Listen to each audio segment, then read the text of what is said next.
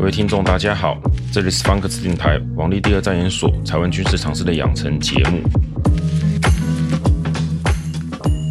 我们在上集提到了心理战的一些东西，哈，我没有把它讲太复杂，讲一些例子，可能觉得有人会认为说，这样好像有点是不是太 over 了？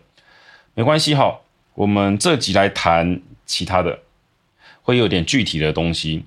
不过还是先总结一下上次讲的部分，哈。心理战是一种哦，让我们自己放弃防御、卸下心防的方式哦，所以才叫心理战。它的形式也不是只有单纯的发送像假讯息或是广播传单，更大部分、更大范围的应该是说从文化或是经济各个方面，让我们觉得啊输定了哦，这种想法，一旦这种想法产生，不停的加强，就会造成一些我们说实际上到发生军事行动时一些阻碍，甚至就是战败。那么还有一点，我是希望各位了解好，不要都是我自己在笑，因为很多人都觉得国军好像很笨很蠢。我举个例子哈，各位晓得迷因吗？哦，就 M E M E 那个迷因，迷因这种东西哈，尤其最近的几年的网络迷因哈，很多好像觉得说这是不是现在才有的东西？那军队那些老 Coco 应该都不懂，其实不是，九零年代就有在讲心战的书哦，我看过，里面就有提到当时哦。刚开始发展的网络啊，九零年代网络其实没有现在那么的方便，里面就有所谓的迷因，嗯，不能讲文化，他只说这种迷因的用途已经有产生一些影响。军方有人在研究哈，只是这个研究我们延续下来，我们就不知道。反正就是不要把国军当笨蛋，他们都不会不知道。更多的状况可能是他们那时候研究还上不了台面，或者说这个在国际间不是主流。啊，既然研究不多，那就会让那些什么国防部的将军哈，在讨论或者主导这些政策的时候，比较不会去注意啊，这是另外一回事哈。我的意思是说，迷因这个东西是以前就有的。我们来讲一下九零年那个迷因，我印象中他们提的哦，他只说迷因这种东西短，然后呢就是一张图哦，是一个段话，然后叙述的东西呢很妙，很好笑，好像戳到一些点。会给人印象很深刻，但是在深层心理上植入那种很印象深刻的东西，但它的内容却不见得完全是事实。而我记得他们有提到说，如果想要拿来做情报操作，那么是可以诱导人去思考往一些负面的印象。然后他有提到中国当时已经在做了一些这种算是网络迷因的东西。不过，就我们现在了解，那个也不算是中国的正规作战啊，可能是我们说网络的民众哈自己就是 那个年代的小粉红啦哈在讲的。但总而言之，就是这种网络迷因，就我们现在讲的网络资讯战的概念的东西，就很早就有了，不是没有。所以千万不要以为这是这几年才突然冒出来的研究，它很早就有了，只是这几年透过电脑哈，像大数据的收集、统计。还有一些分析工具的成熟，我们可以去抓出整个脉络而已。那么，我们怎么把这个心理战的东西跟我们这一季想讲的军事谣言东西稍微有点联系？哈，虽然说上集有提到一些，我提一些东西啦，大体上像是说第一次波湾战争，还有像是福克兰战役，哈，那个英国对阿根廷那个福克兰战役，其实都有一些心理战的成分在里面。也可以说啦，那个很多宣传，就像伊拉克哈把军队部署在那个科威特附近国境上了，也都摆明要打了。可是怎么美国等西方国家都觉得不可能？因为他们从网力哈去查证的结果是认为说啊，这应该只是虚张声势，又要钱了啊，要逼大家给伊拉克一些优惠，只是做的比较夸张而已啊。谁知道就真的打了，就变成说哈，传统有人脉，就是我们说线人哈。回报的讯息还比较准，他直接跟美国他们就是情报单位讲，说海珊就是要打，他真的要啊，啊，结果不如那种纯分析的，这其实很可惜。福克兰战役也是，阿根廷觉得英国一定会放弃这个远方的岛屿，然后他们国内有问题嘛，然后就打了。那英国是觉得，嗯，这个阿根廷怎么可能会打呢？反正总之就是就是打下去嘛，那英国也反击把它夺回来，然后这后面的怎么打仗我们就不提了。反正就是很有趣，就是。在国际上面，你会发现常有这种，就是我觉得你不会耶，哎，就最后你怎么你会了？或反过来，我觉得你会，结果你没有。其实你们发现说，中国对台湾态度也是这个样子。有些统派哦，深信中国即将要打过来，就一打就像是我说网络迷因图哦，就一个是好像豆豆先生嘛，等等等等等，等到都躺下去睡着了，还是没来。因为可是就我们有研究军事战略就知道，其实中国根本不会打，因为他们根本没有准备啊。可是为什么我会深信这些事情哦？这也是很妙。为什么呢？在心理战的部分哈，第一次破案战争之后，就有在讲到一件事情，叫做不要迷信武器。什么叫不要迷信武器？当时为了宣传，美国把爱国者飞弹的性能讲的就是我们说神兵哦，非常厉害啊。当然事后我们发现哦，其实也没那么厉害啦。但你说不厉害吗？也不至于。可是你去看中国内部有些宣传是宣称爱国者飞弹的拦截率连十 percent 都没有，这个就太夸张了。当然也没有到九成九百分百哦，那也是太另外一种太夸张。这种不要迷信武器的概念，其实应该说是一种精神，就是要我们去看待这个东西是要客观，也站在比较我们说叫做能够比较中立的立场去想，而不是诶，我们有一款神兵利器，所以我必然可以做什么事情，或者反过来嘲笑别人认为有这款神兵利器，所以可以做什么事情。这种心态其实在网络上很多，这几年出现很多，像台湾前几年不是中式误射飞弹，好雄三打到渔船那件事情吗？这个事情其实。台湾这边很有趣，很妙，这也算是一种心理战的部分。但这可能跟像沈博洋教授讲的资讯战，其实嗯，有一种叫自我宣传复制那种人，其实类似。客观来讲，雄三的威力大不大？很大，很准，真的吓死人。我、这是真的讲吓死人。所以去看各国在做评估的时候，原本没有那个数据嘛，但这个演习误射的结果就造成他们其实在评估台湾的反舰实力的时候。你可以发现，在那之前、那之后，有些会去做兵推的，或者说一些推算的，他们的丢的参数跟数字的比例是有差，诶，差很大。因为实际演习展示过它真正的威力，不是秀啊，不是我们说叫火力展示秀，那真的是不一样。那完全没有做过这种试验的，你像中国很多武器都是没有的，你没有去作战过，你也连演习哈，是真正的演习，不是那种我们说演习秀啊，因为演习一般分两种。一种就是对内的算是火什么就就是大外宣啊，火力展示啊，展示我国军容壮盛。另一种就是找问题，像有时候我们汉光演习会做一些真正找问题的啊，那个东西就几乎都说自己会必败。那其实美军也常常做演习，说自己会战败嘛，因为你老是做自己必胜了，就什么都不用检讨了。这个很像说我们学校考试，老师刻意出很难的题目要刁你，理由也很简单嘛，想知道哪些不会嘛。啊，当然有些很过分的老师我们不管。这种找问题的演习跟宣传的演习是不一样的，而这种武器决胜论、哈必胜论哦，这个心理战在九零年代就提过，他们就是以波湾战争为主，就是提到说哈，不要盲信或者迷信某种武器特别厉害。而这几年就我刚刚在讲，就是台湾出现一批人，只要我们提到台湾的反舰飞弹有种程度相当不错哦，类似哎还蛮棒的之类，他就马上用他就是啊，你叫做反舰飞弹主义教条者。我说反舰飞弹教条主义，反正就是，反正他是试图贴了一个标签，就是你盲信反舰飞弹太厉害了。这意思说实际上不厉害嘛？可是他没有举出任何的实例或者去反驳这件事情，他没有，他只是在贴你标签说，哈，又是一个盲信反舰飞弹无敌论的，然后他就把这种东西跟我们去批评的什么弹道飞弹无敌论把它摆在一起，因为对他来讲都是无敌论，所以他觉得都一样。可是这是很不相同的事情。那相反的，这个东西在中国内部的一些宣传也可以看得出来，他们都会针对特定武器去放大。如果你去看中国内部的小粉红的宣传哦，他们为什么说你觉得那叫什么 战狼心理是不是那么奇怪？其实不奇怪。你如果看他们的东西，就发现就他们的宣传哈，他们的歼十战机比 F 十六强，歼二十大概可以打爆 F 二十二，所以就是用他们的角度来看，他们觉得他们中国超强的啊，超英赶美的，我们只是不屑打倒你们而已。呃，有没有觉得这种心态人已经蛮多的？但是把整个民族化、国家民族都是这样的话，其实蛮危险的。所以才会说，常常出现要要降温哈，希望说什么中国国人不要太夸张啊，不要太太刺激他国啊嘛，什么迷信自己的实力之类的。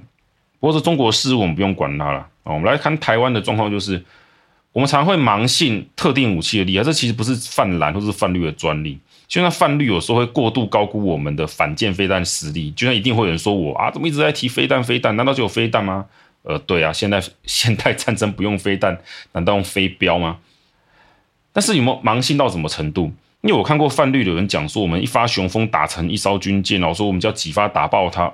哎呀，我们是不会这样看呐、啊，因为这有拦截率，还有你的部署啊，军舰怎么部署布阵。呃，会不会有什么效率啊？反正很多啊，这个很复杂。我们只会抓个大概的比率，然后判断，比如说我们有个一百枚、两百枚，预估啊，在什么情况下可以打烧几层军舰，这都要讨论啊，去估算的啦。这不是用讲的。啊，同样的道理啊，中国那边就是算泛蓝统派，他们总觉得啊，我们没有用啊，中国一烧飞弹就打爆我们一个基地之类。嗯，这两个听起来有没有发现，其实蓝绿两边真是一样烂？但这根源上就是他军事常识的不足。不过差别差在说泛绿哦，他们长期以来没有什么叫做追随的哦，叫做什么军事的大师。可是泛蓝哦，从二三十年前开始一直都有这种人，所以其实可以看得出，在网络上整个算偏泛蓝那边对于军事上的认知，他们很有自信，觉得自己是对的。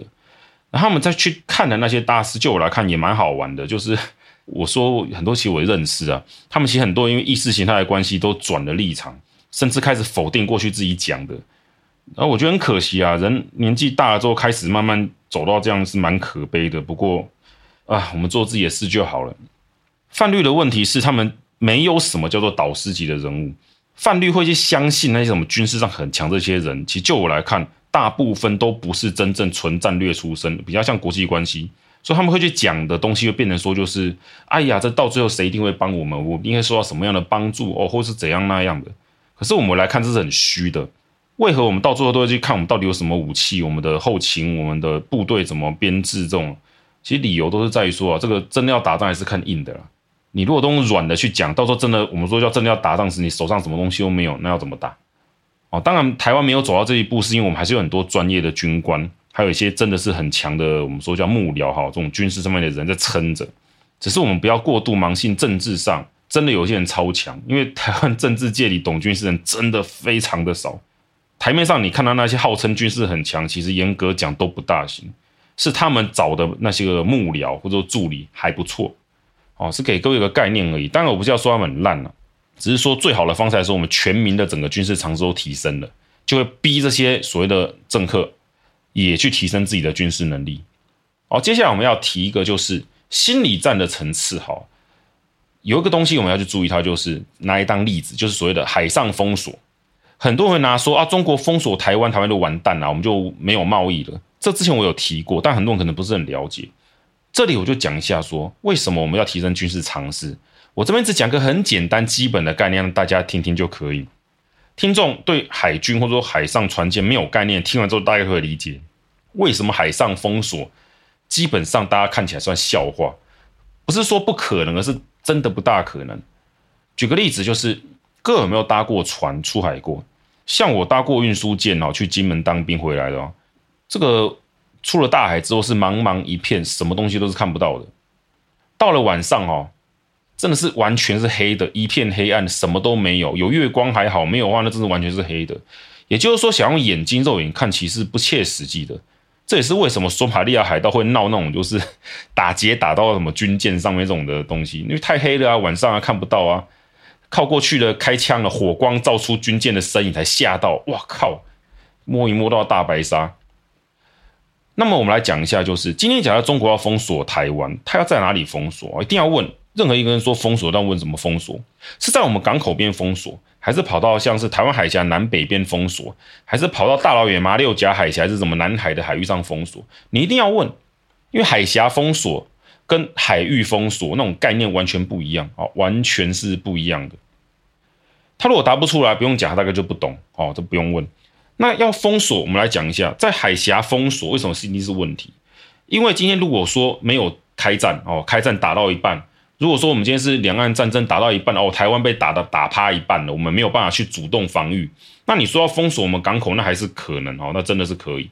但今天如果是好好的没有干嘛，中国纯要用纯粹要用海上封锁，为何做不到？你距离台湾太近，我们有海军又有空军可以反击，你封锁船自然就被他打爆啦。那如果是海域呢？跑去南海封锁呢？这看来很合理吧？这边就要提点技术性的问题，就是像刚刚讲，茫茫大海，你根本不知道。船只在哪里？肉眼看不到，你一定用雷达。那么，请问一下，你雷达今天扫过去看到一艘船，你怎么确定它是军舰还是商船？如果它是商船，哈，封锁要封是当然是拦截商船嘛。这边有个问题是，商船会开识别讯号，要不然你不会知道它是商船。你开了船之后，哎，讲错，你开了识别讯号去问说，哎，请问这艘船你们要干嘛？我们在这边要执行中华人民共和国的封锁啊，去台湾的封锁，请你们停船，我们要去检查，或者说请你们掉头，或者我就问一下，请问一下你是商船的，为什么要理他？如果这边是公海，我为什么要理你？通常封锁就有这个问题，距离太远。你不知道他这是不是商船，也不会晓得他是真的假的要来台湾。因为如果真的到战时的那种情况，识别讯号不开，或是我故意装死，机都是可能的事情。那你要不要把它打沉？南海啊，到台湾海峡，这个叫做西太平洋、东岸的航道船是成千上万的。你今天看到一艘船，问他不回答，击沉，听来很合理。你怎么确定你这是合理？你打下去，万一打到世界跟你联合宣战怎么办？不要忘了哦，这个一二次大战哦，第一次大战的时候，德军就是因为无差别潜艇战略击沉了美国的客船，才导致那个美国参战的。今天解放军如果说要去查这艘商船，他一定要知道有个讯号或者雷达扫到，那么他去问他，一定会发讯息问：哎，请问您哦，贵船贵舰要去哪里？是什么东西要干嘛的？他如果不回答，那你要总要决定放过他去追他吧。直接用飞弹打是听来合理，但其实。是完全没有道理的事情，因为你根本不知道他是为什么闪你。那你要追去怎么追？海上的船只的追的速度是远远落后于飞机的，所以今天如果他们相距算个一百公里好了，你把它算海里，军舰算速度是比商船快不少，可是要追上去追到可以把它，比如说开炮，咚咚咚，给我停船，吓到人家停下来。一百公里的距离哈，在海上大概要追个七八个小时。如果你没有这样追到。用说什么舰炮去打，其实人家可以不理你的。那么你靠近船只要去想一件事情，你怎么登船检查？货轮哦，商船通常哦，大型的是比军一般那种军舰要大的。你上船之后，你要怎么搜索整艘船，或者说直接把船压走开走，这都是个问题。你今天我上船登检没事了，好，给我滚回去。他可不可能往南开半天，又往北继续开？你说把船压回去，压回去哪里？这是海盗行为哦，公然执行海盗行为，这也不对哦。所以这个问题是很多的。而极端点来讲，今天假设是台湾的船，我们比如说在长荣里面藏了一队陆战队，这不是不可能的事情哦。如果今天我们要对付中国的封锁，这也是一招哦。因为中国不可能说看到台湾的商船就击沉再说。那有没有可能发生这种事情？他们这个军舰说靠船登船检查，因为一艘货轮很大嘛。他们上船了就被我们特战队摸掉，然后我们陆战队就摸上去，把他船反过来劫持他们这艘军舰。不要跟我说不可能哦，你海军跟海军陆战队的战斗力还是有差的。而且还有一点很重要，就是今天解放军的船要在南海执行所谓的封锁任务，他要不要打开他的识别讯号，告诉大家我军舰林北底加？他要不要这样讲？他如果不说，直接就回答，那还是可以反过来让人家知道他在哪里。他如果一直开讯号告诉大家，我在这边，我们中国的船号，解放军的海军在这海上哦，部署了几十艘、五十、一百艘在这边拦截所有要往北边的船，我们检查过才放行。各位了解这其实非常危险的吗？军舰今天要跟台湾开战了，在封锁了，你把你所有的识别信号打开，告诉大家我在这里。请问，如果今天如果台湾海军要打他，比如说我们我们的舰舰队开出去了，特遣舰队开出航。跑去南海那边，我们什么都没有讲，我们要打你，这很简单呢。你在面子发讯号，或是我们透过商船一些回报，知道你在那边。现代战争哦，尤其海战，再也没有什么比我知道你在哪，你不知道我在哪，这种更更加的危险的。所以那种讲海上封锁哈的人哦，都是不谈这种这种怎么样简单技术性问题。我这也没有很技术，我只是单纯讲你识别信号，你要不要打开你的识别信号而已。而且你说这种封锁哈，还要讲下去是更加麻烦。就是你的船只是用舰队在封锁，还是个别舰艇啊在航线上封锁？这封锁方式有很多啦。你说看到商船不走航道绕道，那我要不要去追它？我要不要拦它？不听话，我要不要击沉它？这个不是用讲讲的而已。今天如果说台湾哦的地，我们的位置哦，每天会开过来台湾船就只有十艘八艘，这还有道理。各位可以真的再去上网找一张图片，就是每天经过台湾海峡、台湾周边，别叫台湾海峡，会经过南海好往东北亚走的这个航线有多少船？一句话，中国没有那么多船只跟人力可以做真的完全封锁。他如果没有办法做到实体的完全封锁，只能靠劝说的说哦，长荣舰第几号什么叉叉号圈圈号，请离开哦，我不准你们去台湾。他如果这样讲，他有确实能够执行叫人家停下来的实力，还是他要说只要是挂台湾的船就集成，那我们就改挂其他国家的，也可以啊。那他要怎么去判断这件事情？在海上军舰能够看到其他船，就靠雷达讯号，就是靠雷达讯号，而且雷达讯号的范围是有限的哦，因为地球曲率的问题哦，不可能到两三百公里。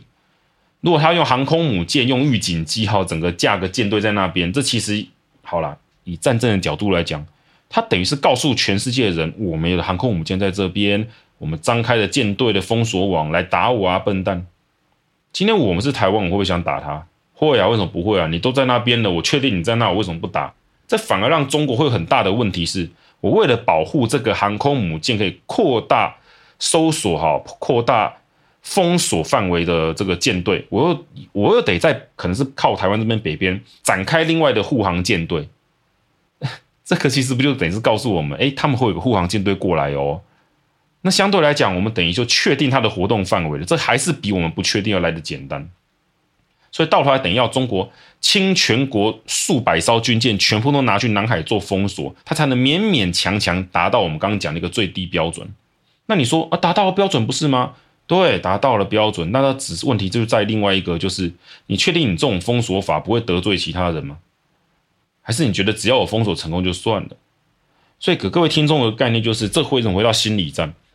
因为哈，在讲这种海上封锁战哦，为什么是变成一个心理战而不是实际作战的问题？你实际上根本做不到，中国不可能把所有海军都拿去南海专门做封锁，因为这太容易哇！这真的要遇到战事的时候，太容易被反制。但是为什么我们那么相信中国封锁将会完蛋？那就是所谓的谣言心理战的层面嘛，他们用讯息作战洗到我们不知道所谓的海上细节的人，对所谓的封锁。存在一种很奇怪的幻想，而这种幻想我自己遇过，大概聊聊感觉是，他认为那种封锁就是好像我们看电影里面那种，就是可能是可能比一次大战更早，就是那种有很多舰炮的那种的战列舰哦，在我们的外海啊，看一艘船就打成一艘，就类似跑到我们的高雄港外面，对着我们的港口咚咚咚咚咚，然后什么都打成，然后不让船进来，也不让船出去。各位能了解吗？他们很多人的想法，脑袋闪过的封锁的情境是这样。到这边会有人在讲说，他能不能增订特定的船去封锁就可以？例如台湾有能源需求嘛，我只封锁天然气船，封锁什么运煤船啊、运油船，可以啊。专门针对油轮啊，针对那个啊那个送输气船啊、运气船来封锁就可以，是可以啊。但反过来讲，就代表今天我有一艘，比如说运油船要来台湾，既然是来台湾的，我们会知道他要来，那么也会知道中国要封锁拦截他。各位明白这道理吗？换句话说，就是我们也可以知道他会想在哪里拦截他，他可能在哪里，他会不会去拦，这相对来讲都是容易了解的。而这在军事作战上面是非常危险的，你等于暴露你的行踪，跟你想要做的事情给别人，你就限制你自己的自由度，给了我们更大的战略自由度。这是心理战的一个层次上，为什么真正执行这个叫做海上封锁，它其实反而是失败而不可行，只能存在图面上跟拿来。吓唬人用的心理战，它逻辑到底是在这个地方。所以心理战为什么说这个武器层次层面？我们在一开始有讲，就是大量在讲台湾这个海上封锁完蛋这种谣言，都是心理谣言哦。因为它是属于一种类似迷因宣传的方式，就一张图告诉你他船很多，告诉你中国有办法跑到高雄港外封锁，封水雷封，用什么封，都是单一技术、单一武器。然后呢，试图告诉你我们一点办法都没有。可他却没有解释，中国真的要执行这些作战的成本到底有多高，而且国军好像是不会反制的，只会躺在那边等死，这就是他们的逻辑。而他他们透过大量类似像迷因图这种东西的概念，其实宣传很久了，很像说今天遇到个什么状况就丢张图说啊，看看，哈哈哈，你是白痴，你做不到吧？就是那种嘲笑用的。心理战的部分到这边，我可以让各位了解一些，就是实际上一些运作跟一些逻辑跟概念有一些。历史的案例了哈，那当然这东西讲太多了，那就让大家了解一下，说它大概是怎么运作就可以了。啊，现在时间也差不多到这边了哈，我们之后的时间大概会讲一下类似叫上兵伐谋这种的概念哈，就是类似说什么扶植代理人这个，这就很偏政治了，这再跟各位提就可以了。感谢各位的收听。啊，欢迎追踪订阅，可以的话就麻烦到方格子网站稍微订阅一下嘛，哈，这个虽然说一点点，但是有点支持跟鼓励，就感谢各位了，啊，让我有办法就继续分享一些尝试性的东西。好了，那么各位听众，我们就下次见了。